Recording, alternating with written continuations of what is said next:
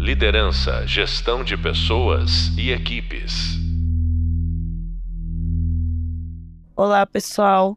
Bem-vindos aqui ao nosso podcast, da nossa sequência de podcasts do curso.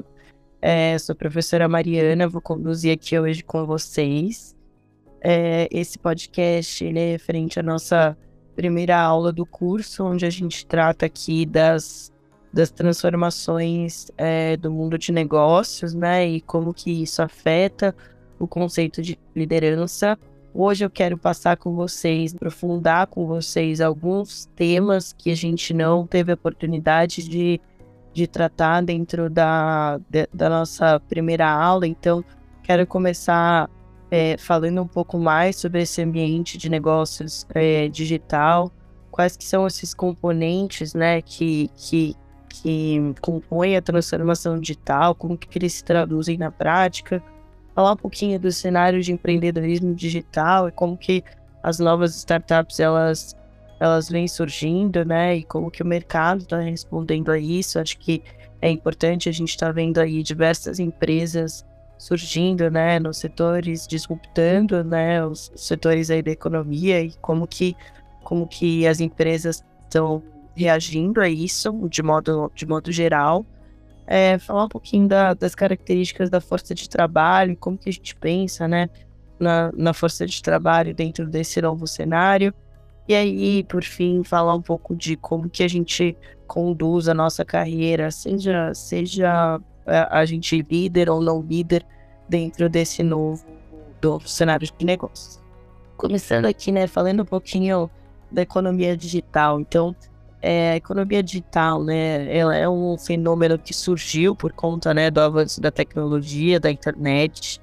É, então, ela veio, né, por conta da incorporação da tecnologia nos modelos de negócio, que transformou as organizações de diversas maneiras então, assim, quando a gente fala né, dessa transformação, é, ela, ela pode se dar em diversos níveis, né? A gente pode ter desde transformações que sejam mais marginais ali, onde a gente vai ter transformação de processos, transformação né, na forma de se trabalhar, até de fato a inovação é, mais, mais disruptiva de produtos e serviços, da forma como eu levo esses produtos e serviços aí para é, para os consumidores, né? Então, quando a gente olha, né, por exemplo, para a forma como a gente aluga apartamento hoje, né, o surgimento aí do quinto andar. Antes a gente tinha um corretor, era uma, era uma visão completamente offline, é, eu tinha que ter um fiador, tinha diversas burocracias e surgiu aí uma empresa para mudar a forma, né, como isso é feito. Hoje em dia, conheço muita gente que procura apartamentos exclusivamente pelo quinto andar porque porque é digital, porque é mais prático, porque ele desburocratizou toda a forma de, de entregar esses produtos e serviços. Da mesma forma o Uber, né? Quando a gente olha lá é, para quando a gente fala, né? É, pegar, pegar táxi ligando como faziam os astecas, né? Hoje ninguém mais se imagina fazendo isso. Então essa incorporação da tecnologia ela pode se dar em diversos níveis, até no nível mais processual, né? Começando ali no nível mais processual, até de fato na forma de entregar esses produtos e serviços.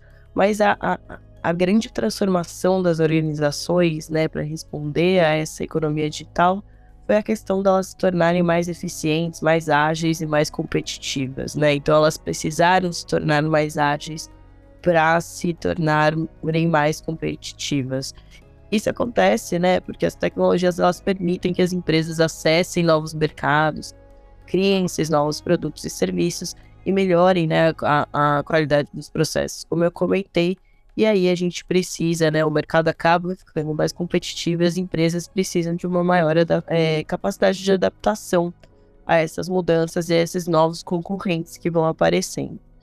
É, quando a gente está falando, né, dessas novas tecnologias, acho que tem algumas que são muito emblemáticas aí é, desse processo que a gente tem escutado muito a inteligência artificial, Big Data, internet das coisas, a nuvem, entre outras tecnologias, foram coisas que surgiram aí recentemente. A gente está todo mundo falando muito sobre a questão da inteligência artificial, né? Recentemente a gente teve aí o lançamento do, do chat GPT que, que mexeu aí com a cabeça das pessoas.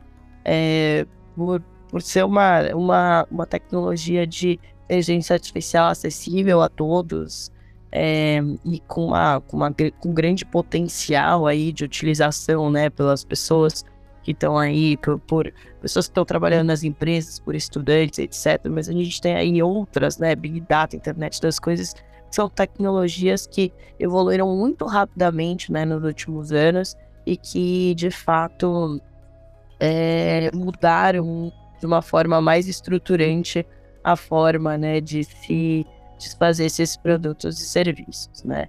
Então, qual é o grande ponto aqui que a gente fala da transformação digital, né? Por que, que a gente incorpora essas tecnologias? Por que, que a gente muda né, os processos? Por que, que a gente é, olha né, de uma nova maneira a entrega de produtos e serviços? Para que a gente atenda melhor as necessidades dos clientes e a gente consiga se adaptar mais rapidamente a essas necessidades. Então, o grande foco aqui da agilidade, da tecnologia e etc é, é, a gente conseguir atender melhor os clientes e dessa maneira, né, a gente se torna mais competitivo dentro desse mercado que tem outros players, porque o acesso à tecnologia, como a gente viu, como a gente viu no caso do chat GPT, tá cada vez mais fácil, tá cada vez mais simples, não é mais uma barreira de entrada à tecnologia, né? Todo mundo pode acessar as mesmas tecnologias, então como eu sou mais ágil, como eu incorporo essas tecnologias para de fato atender melhor as necessidades dos clientes. Acho que outro ponto muito relevante aqui quando a gente fala né, dessa transformação digital é a questão dos dados, né? Então, é, essas, essas novas tecnologias elas permitem que as, as empresas elas capturem e analisem uma grande quantidade de dados. E aí, quando a gente fala né, das necessidades dos clientes, a gente não está mais no achismo né, quanto antes, ou a gente não precisa mais utilizar as técnicas que a gente usava antes de de pesquisa de campo, de ir lá entender, de perguntar para o cliente, porque a própria interação digital ela gera dados que eu consigo é, utilizar para analisar o comportamento dos meus clientes. Então, acho que essa é uma, uma, uma questão é, fundamental aqui quando a gente fala de transformação digital, que é a questão das decisões baseadas em dados, né? E aí, cada vez mais em tempo real, porque quando eu tenho a captura desses dados, né, quando quando meu cliente interage comigo digitalmente, a captura disso acaba acontecendo ali em tempo real, né, a captura desses dados consegue em tempo real, eu consigo acompanhar é, como que esses meus clientes estão se, se comportando, tá? Eu vou contar um caso aqui, um caso é, curioso de, de, um, de um conhecido meu que ele tem um, um, um bar, né? Ele tem uma, uma casa de uma casa de música é, e ele tem uma ele tem um sistema onde ele consegue controlar todo o comportamento do cliente dele ao longo é, do tempo que ele está na casa, né? Então ele consegue entender quantas pessoas entraram, se foram homens, se foram mulheres, é, o que, que essas pessoas estão consumindo, e ele consegue acompanhar isso é, em tempo real. E ele consegue perceber né, quais estímulos ele dá para aumentar determinados comportamentos. Então, ele entende que se ele coloca um determinado DJ para trocar, ele tem mais homens na casa. Se ele coloca outro, se ele coloca um outro tipo de festa, ele tem mais mulheres. Se ele estimula de uma maneira, se ele coloca uma música mais animada, as pessoas consomem mais bebidas na casa. Então, esse é um exemplo, né, pequeno, prático, né, de uma pessoa que tem aplicado isso num contexto menor, mas é isso que as empresas estão fazendo. A gente consegue acompanhar em tempo real é, o comportamento dos nossos clientes, mesmo em contextos menores, né, em contextos de um bar, mas isso é extremamente relevante, porque eu consigo moldar aquilo que eu estou oferecendo para o meu cliente de modo a entender como que ele vai responder. E aí são testes, né? Acho que tem, a gente vai, acho que com o tempo, né, a gente vai utilizando esses dados para tomar as decisões, vai, vai testando, vai retroalimentando, né, a nossa visão de dados e à medida que a gente vai retroalimentando essa visão de dados, a gente vai conseguindo aprimorar o jeito, né, a forma como a gente está entregando esses produtos e serviços. Então, as empresas, elas, elas, elas estão se comunicando com os clientes, a tecnologia, né, ela está eh, permitindo que as empresas se comuniquem com esses clientes de maneira mais eficiente e mais personalizada, né? Melhorando a experiência do cliente, aumentando a fidelidade, como nesse caso de um bar que eu comentei, né? Então, você consegue entender, se comunicar, você consegue é, reagir aos estímulos em tempo real desse cliente, oferecer algo que faça mais sentido para ele e monitorar se o comportamento dele está indo, né, de fato, para onde é, você você está tá buscando. Quando a gente fala, né, a gente tem também, a gente fala muito de inovação, de disrupção de produtos e serviços, né? A gente fala é, desse, desse mundo todo que apareceu aí de, de é, novas empresas.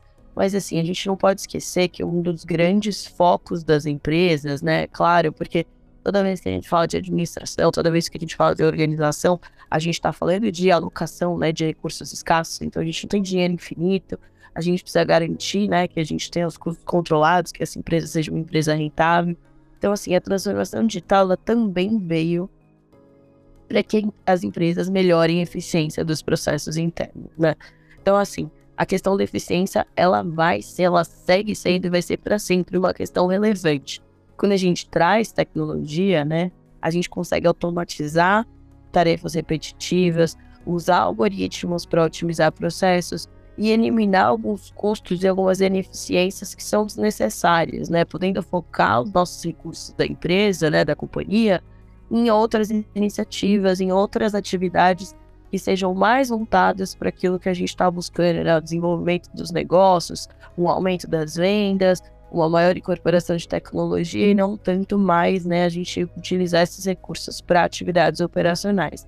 Então a tecnologia também veio, né, para que as empresas monitorem seus processos em tempo reais, identifiquem problemas e oportunidades de melhoria e se aprimorem de forma mais rápida, tendo maior eficiência. Também é um fator muito relevante. E aí, acho que outro ponto né, importante é a questão da adaptação. Né? Então, é, a tecnologia ela permite né, que as empresas elas monitorem essas tendências do mercado em tempo real e elas tomem essas decisões baseadas em dados fazem com que as empresas, né, elas se adaptem de forma mais rápida. Eu acho que a gente falou isso, né, na nossa aula, no e-book também tem, é, tem uma referência, a gente traz nessa questão da adaptação, mas se eu fala, tivesse que falar alguma coisa, né, referente a esse novo cenário de negócios, né, eu acho que, que vindo muito, né, da, da, da, das pesquisas, né, que eu apresentei na aula, no livro, é a questão da velocidade, né, e a forma como a gente se adapta a esse mercado em constante transformação numa velocidade muito rápida. Então a tecnologia ela permite que a gente faça isso de uma forma mais mais ágil e mais inteligente, baseada em dados, né? Então a gente diz assim que antes, né, o papel dos grandes dos CEOs era tomar as decisões, né, da para onde a empresa vai, onde que a gente tem que se adaptar, né? Hoje em dia, grande parte desse trabalho de decisão ele foi é, substituído pelos dados, né? Porque os dados falam pela gente. Então, o que, que é né, o papel da liderança dentro desse contexto? É conseguir utilizar esses dados e garantir que essas adaptações estão sendo feitas na velocidade correta. Então, olhar para esses dados, traduzir o que eles estão dizendo e conseguir acertar o rumo da organização é, de acordo com o que aqueles dados estão trazendo para a gente da forma mais ágil e mais rápida possível. Então a gente falou um pouco né, da transformação desse cenário, o que, que transformou nas empresas, mas de fato, né, quando a gente está falando é, de transformação digital, quais que são os componentes né, que estão ali é, envolvidos numa transformação digital? Eu acho que tem alguns, né? O primeiro a gente já comentou muito aqui, que é a falta de tecnologia. Então eu não faço a transformação digital sem a tecnologia. Ela seria a base, mas assim, diria que ela é só um dos componentes, tá? Não daria o peso todo para ela. Então, é, o fato de você ter todas as tecnologias implementadas numa empresa não quer dizer que você está fazendo é, transformação digital de fato, né, eu, eu, eu, colocar novas tecnologias né, nas organizações permite que a gente acesse novas oportunidades de negócio, faça tudo aquilo que eu comentei antes, melhor eficiência de processos, se adapte à mudança, etc. Mas é, utilize dados, né? Mas isso não garante que eu estou fazendo né, é, essa transformação como um todo. Outro ponto, né, a estrutura organizacional. Então, quando a gente olha, né, para as estruturas organizacionais, a gente tem desde as mais rígidas até as mais fluidas. E a forma como a gente organiza a estrutura da empresa impacta na forma como o trabalho é feito, impacta na, na, na, na, na interação das pessoas e isso vai impactar na agilidade. Então, se eu tenho uma empresa muito organizada em silos, onde os times eles são compostos só por uma especialidade e cada um é cliente da outra, tudo passa por um processo de priorização. É claro que a tomada de decisão vai ser um pouco mais lenta, né, dentro desse, desse, desse cenário que eu estou descrevendo. Então é super importante é, que a gente olhe, né, para quando a gente está transformando uma organização, para como as empresas estão organizadas e como essas equipes elas trabalham juntas para atingir esses objetivos, né? Então, é, para se adaptar à transformação digital, essas empresas precisam ser flexíveis, precisam ser ágeis, e aqui eu acho que tem um fator chave, né? Que é o fato de trabalhar de maneira colaborativa e interdisciplinar. É um pouco do que a gente trata aí na nossa, na nossa última aula, né? De como essas empresas digitais estão se organizando, mas assim, a resolução de problemas interdisciplina, de forma interdisciplinar, né, pessoas olhando, né, para esses problemas em conjunto por diversas perspectivas. Eu vou falar um pouquinho aqui da questão da diversidade também, que é um fator importante. É, ela é fundamental para que a gente, né, é uma forma de se organizar, então organiza o time de forma multi, é, interdisciplinar e eu consigo um resultado de agilidade muito melhor que vai de encontro com esse conceito da transformação digital, né? É, então, a questão aqui é que as empresas precisam investir nessas estruturas que permitam essa tomada de decisão ágil. Então, as decisões não podem ser tão centralizadas. A experimentação, então, eu preciso garantir que as pessoas tenham o espaço para experimentar e a inovação também. O outro fator são as pessoas, né? Então, assim, eu diria que, é, puxando aqui um pouco a sardinha é, para o meu lado, né, trabalho com sistema de pessoas dentro, né? É, de, de transformações digitais nas organizações e tenho e tenho e passei né por esse processo de transformação digital já em grandes organizações é, eu diria que as pessoas são um componente chave da transformação digitais, tá? digital porque é elas que vão operar as tecnologias elas que vão criar os produtos e serviços elas vão desenvolver essas soluções e elas que vão interagir elas que vão trazer esse novo mindset né como eu falei mindset de agilidade de trabalhar em times, times multidisciplinares, é, a, a, questão de, de fato, aprender essas novas tecnologias, estarem abertos para essas mudanças, estarem abertos para esse ritmo de mudanças. Então, assim, se a gente não tem uma equipe que é qualificada, né, que está se atualizando constantemente, que entende a importância, né, desse saber aprender, dessa essa atualização constante e ela está motivada em direção a isso, né, que esteja disposta a aprender essas novas habilidades, se adaptar às novas formas de trabalho, a gente não consegue fazer com que uma empresa transforme essa forma de trabalhar. Porque no fundo, quando eu estou falando de transformação digital, eu estou falando de dar uma mudança na forma de se trabalhar, na forma de pensar, né, dentro do trabalho, naquilo que eu estou buscando. Antes eu buscava só eficiência, agora eu estou olhando para inovação, estou olhando para outras coisas. Então a gente vai tratar muito aqui nas próximas aulas, né? Eu trouxe é, diversos convidados para os próximos podcasts, mas um, a, e, e, todos eles vão tocar no tema de pessoas, né? Pessoas que não necessariamente é, são, trabalham né, com esse tema né, de RH, de gestão de pessoas, etc. Mas todos eles vão falar de como as pessoas são chaves para esse processo de transformação, tá? Então, esse daqui é um fator é, primordial e a empresa também é, precisa né, dar uma contrapartida aqui, né? Então, as empresas também, claro, elas precisam investir né, no treinamento, no desenvolvimento dos seus funcionários para garantir que eles tenham essas habilidades, né, né para operar dentro desse modelo digital, né?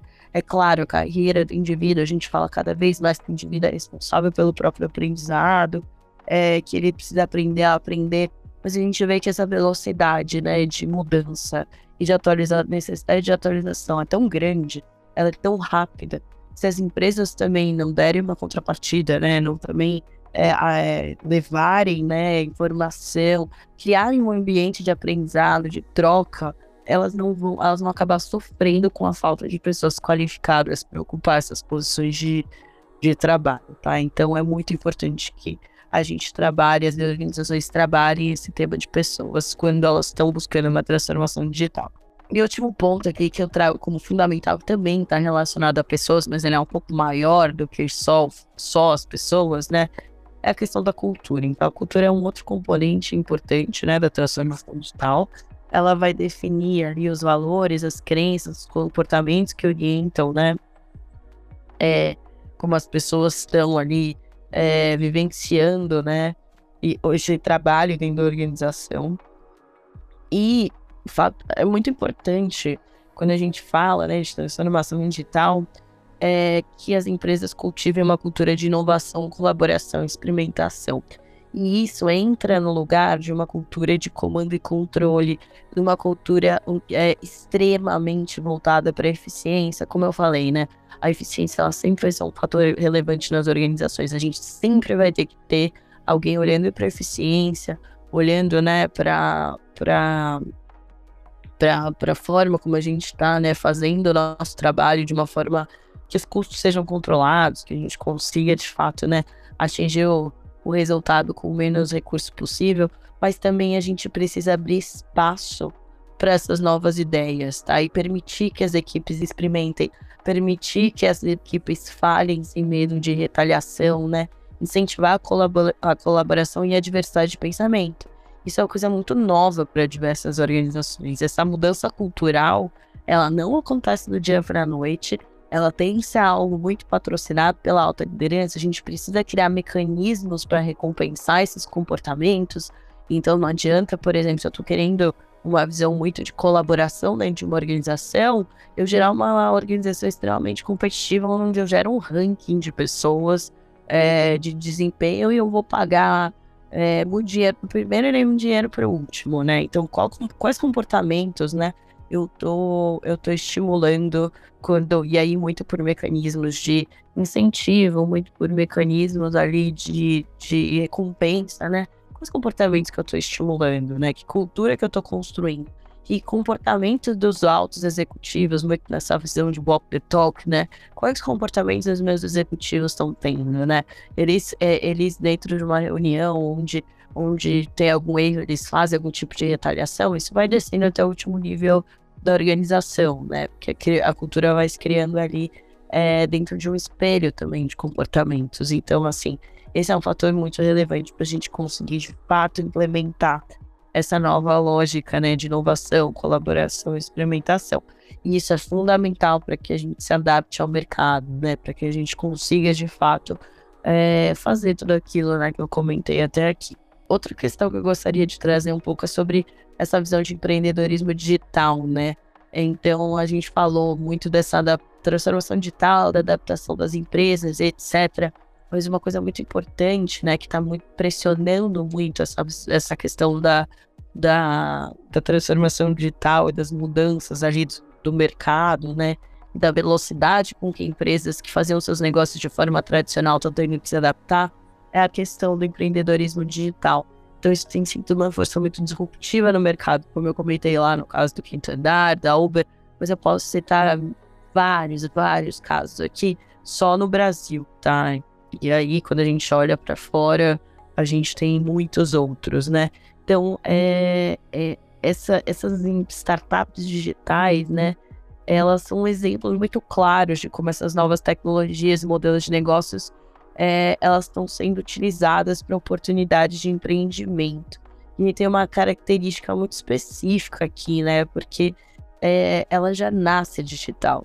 Então, ela já nasce dentro de, é, numa organizada da maneira que eu citei aqui. Então, muito provavelmente uma cultura é, mais próxima daquilo que eu comentei, né? Então, a, ela nasce menor, então é muito mais fácil. Ela é quando uma empresa nasce, ela é pequena, né? É muito mais fácil você ir moldando esses comportamentos dentro de uma organização menor que acabou de nascer, é, bem, já nasce com esses componentes de tecnologia, já, já nasce num modelo de negócio digital. Então é por isso, né? Elas acabam se formulando da forma como, de uma forma muito adaptável ao mercado. isso faz com que elas sejam muito competitivas, isso faz com que elas tenham uma agilidade muito grande para levar produtos e serviços que são é, disruptivos, né? E assim, se esses serviços forem mais do mesmo do que tem nas, nas outras organizações grandes, que já existem por aí, que já têm sua reputação, elas não vão conseguir é, ganhar uma, uma fatia né, nesse mercado.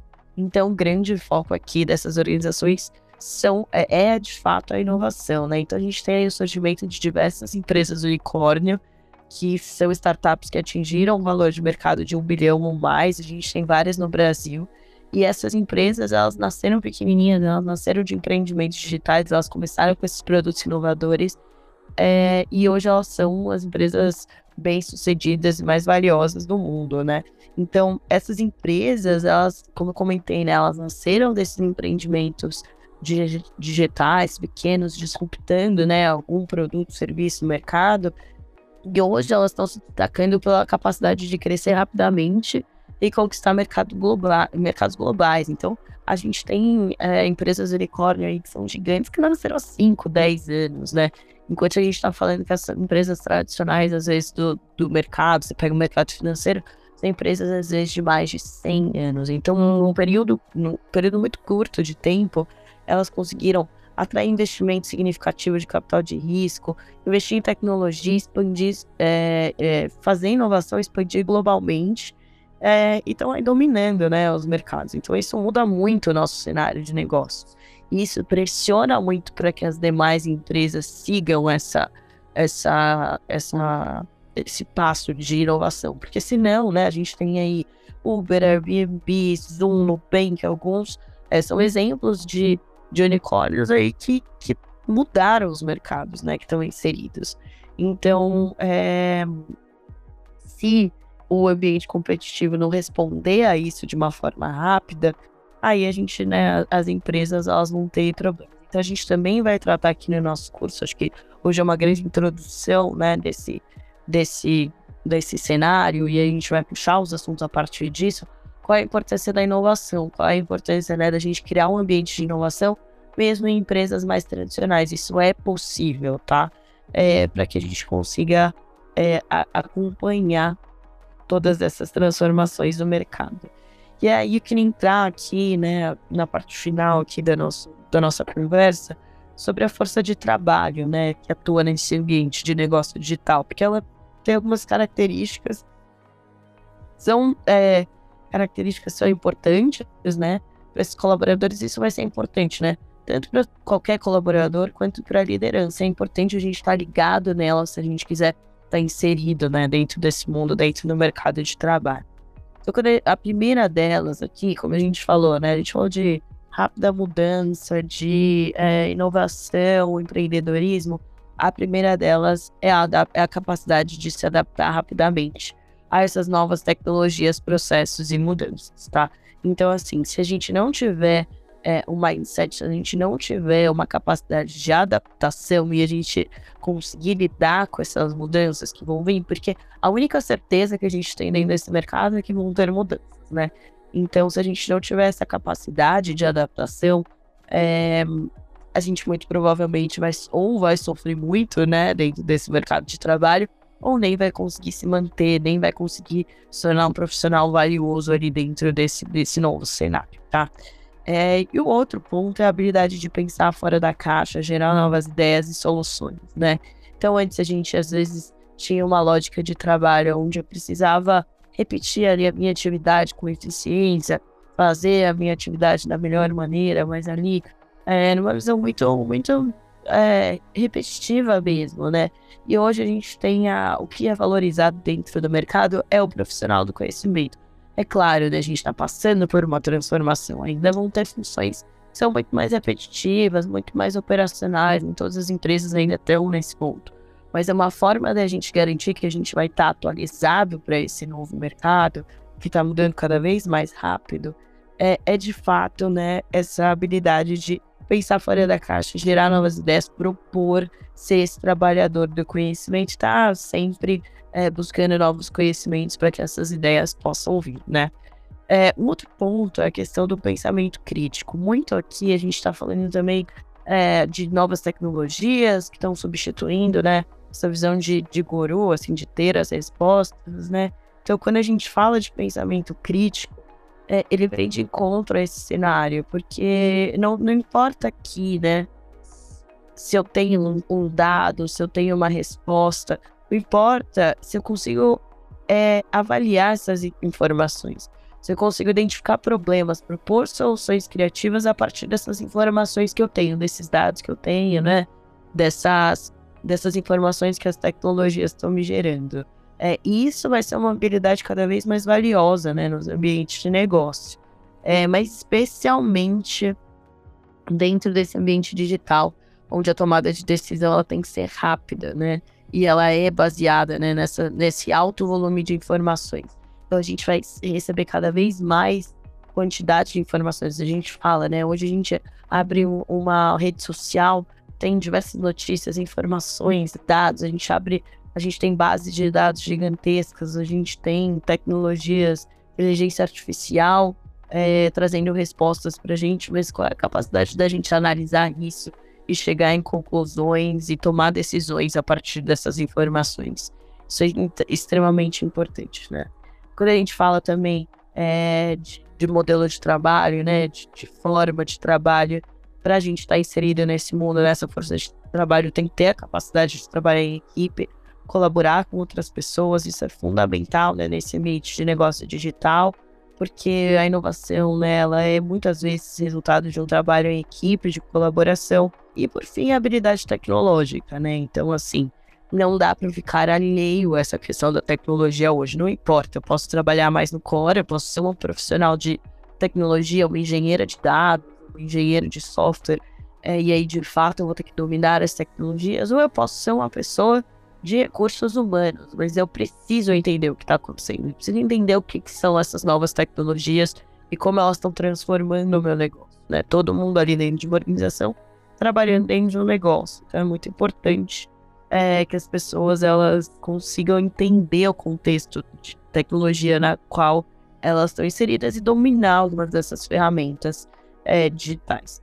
Quando a gente fala especificamente da liderança, né, na nossa aula a gente comenta, né, que o papel da liderança é traçar uma visão, né, não mais tomar as decisões, controlar todas as decisões, controlar e etc, mas muito mais traçar uma visão e de fato motivar, né, os colaboradores, motivar, garantir que as pessoas estão motivadas em torno dessa visão.